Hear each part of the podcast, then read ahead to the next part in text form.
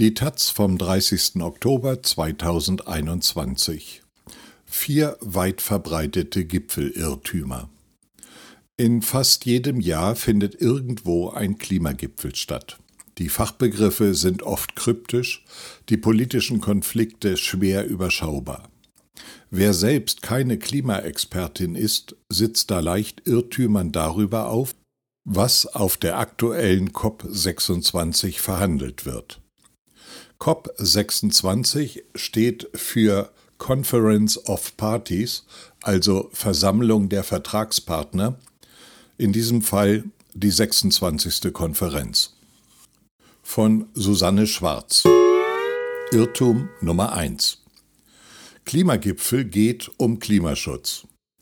Klimaschutz ist Sinn und Zweck von Klimakonferenzen. Soweit, so richtig. Aber das heißt nicht, dass die Zehntausenden Besucherinnen dieser Veranstaltungen darüber diskutieren, wo demnächst ein Windrad gebaut und ein Kohlekraftwerk abgestellt wird. Dass es also im praktischen Sinn darum geht, wie die Emissionen rapide auf Null kommen. In diesem Jahr beginnt das wie üblich zweiwöchige Programm mit einem politischen Punkt dem World Leaders Summit. Gleich am Montag und Dienstag reisen zahlreiche Staatschefinnen an, um die neuesten Klimaziele ihrer Länder vorzustellen.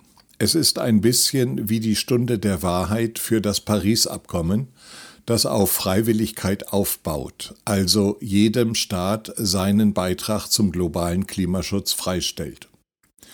Im Konferenzjargon ist die Rede von den NDCs, was für Nationally Determined Contribution steht. Diese nationalen Klimaziele müssen alle fünf Jahre aktualisiert werden. Das war gerade dran.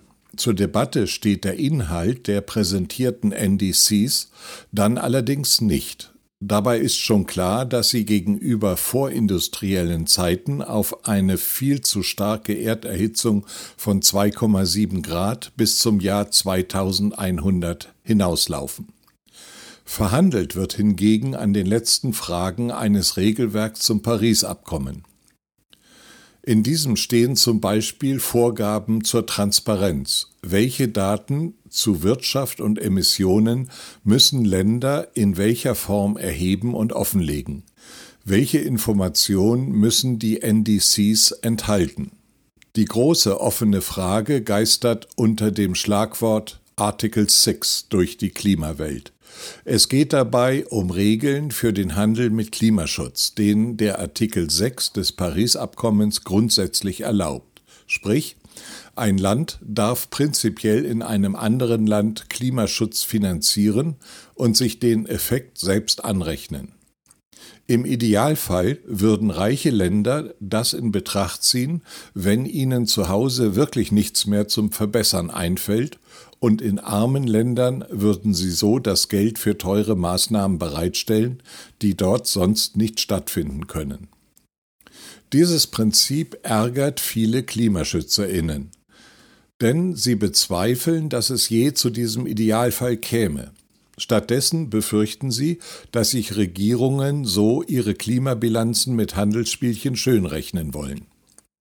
Es gibt auch durchaus Länder, die offen Interesse an Schlupflöchern bekunden. Brasilien will beispielsweise Doppelzählungen erlauben. Beide beteiligten Länder können sich den gekauften Klimaschutzerfolg dann anrechnen. Mit dieser Forderung steht das Land zwar allein, es gibt aber weitere Verwässerungsvorschläge, die auf mehr Unterstützung rechnen können. Und bei den Klimaverhandlungen muss alles einstimmig beschlossen werden. Das führt dazu, dass auch ein einzelnes Land den Prozess blockieren kann. Irrtum 2. Seit Paris gilt das 1,5 Grad Ziel. Jedes Zehntel Grad zählt. Ob die Erde sich gegenüber vorindustriellen Zeiten um 1,5 oder um 2 Grad aufheizt, macht einen großen Unterschied. Es ist mehr und heftigeres Extremwetter zu erwarten, es drohen mehr Hungersnöte, mehr tödliche Hitzewellen und es steigt die Wahrscheinlichkeit, dass wichtige Elemente des Erdsystems unwiederbringlich zusammenbrechen. Auch im Paris-Abkommen steht es drin, oder? Ja oder nein?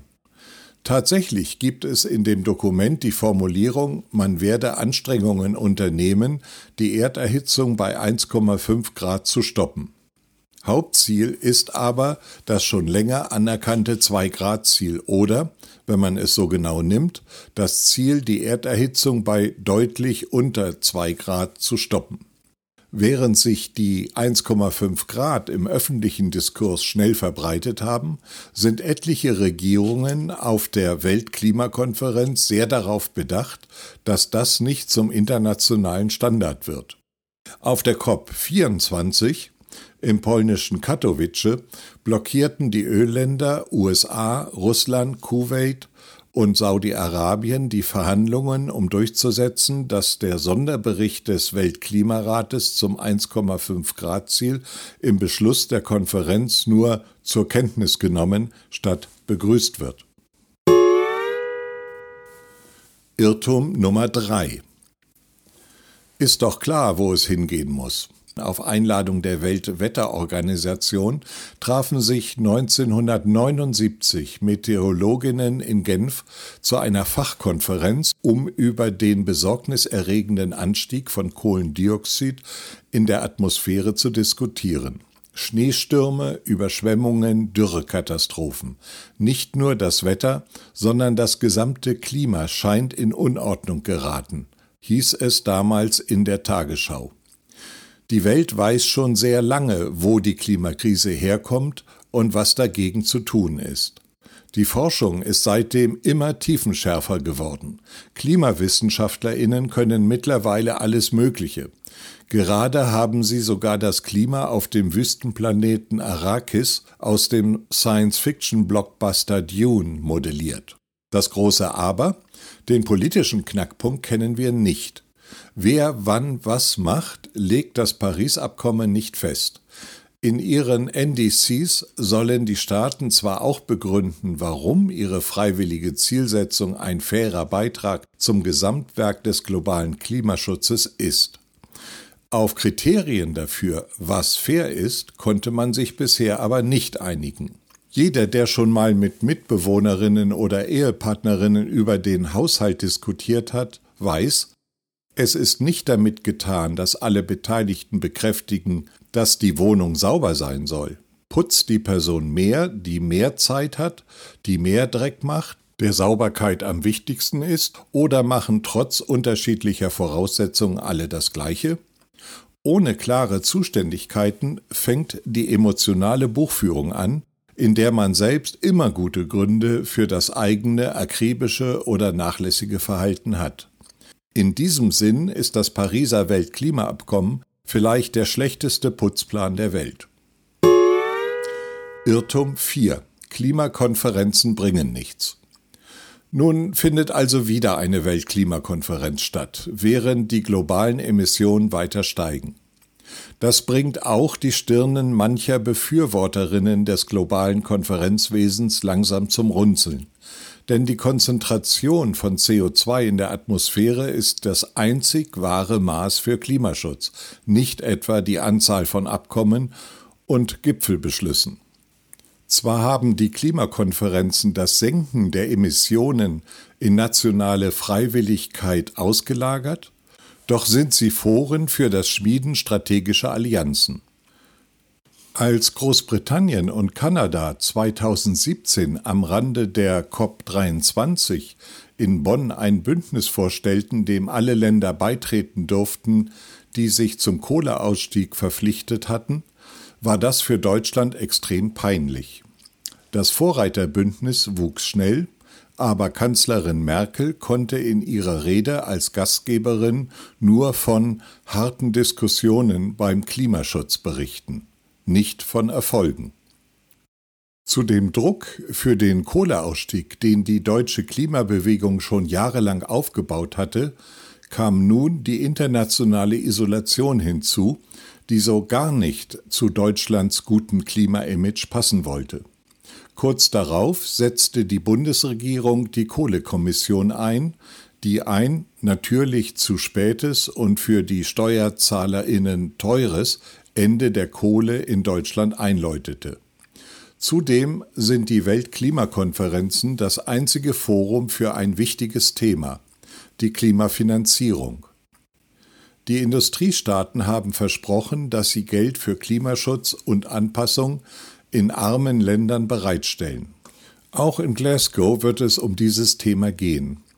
Eigentlich sollte im Fokus stehen, wie es damit nach 2025 weitergeht, denn bis dahin gab es einen Plan. Von 2020 an haben die reichen Staaten jährlich 100 Milliarden US-Dollar versprochen. Sie sind aber im Zahlungsverzug und noch ist nicht klar, ob und wie sie die Lücke des vergangenen Jahres auffüllen. Während kein Land zwingend eine Weltklimakonferenz braucht, um die eigenen Emissionen zu senken, kann dieses Thema nicht jede Regierung einzeln bearbeiten. Dasselbe gilt für den internationalen Umgang mit Schäden und Verlusten durch die Klimakrise. Wer kommt auf, wenn ein Sturm ganze Landstriche mit Häusern, Straßen und Ernten vernichtet oder wenn der Ozean durch seinen steigenden Spiegel gar ganze Inseln verschluckt? Zurück zu Irrtum 1. Klimakonferenzen sind kein Ort der Ökoromantik. Auf ihnen geht es um die großen Fragen um globale Verantwortung, Fairness und Verteilung.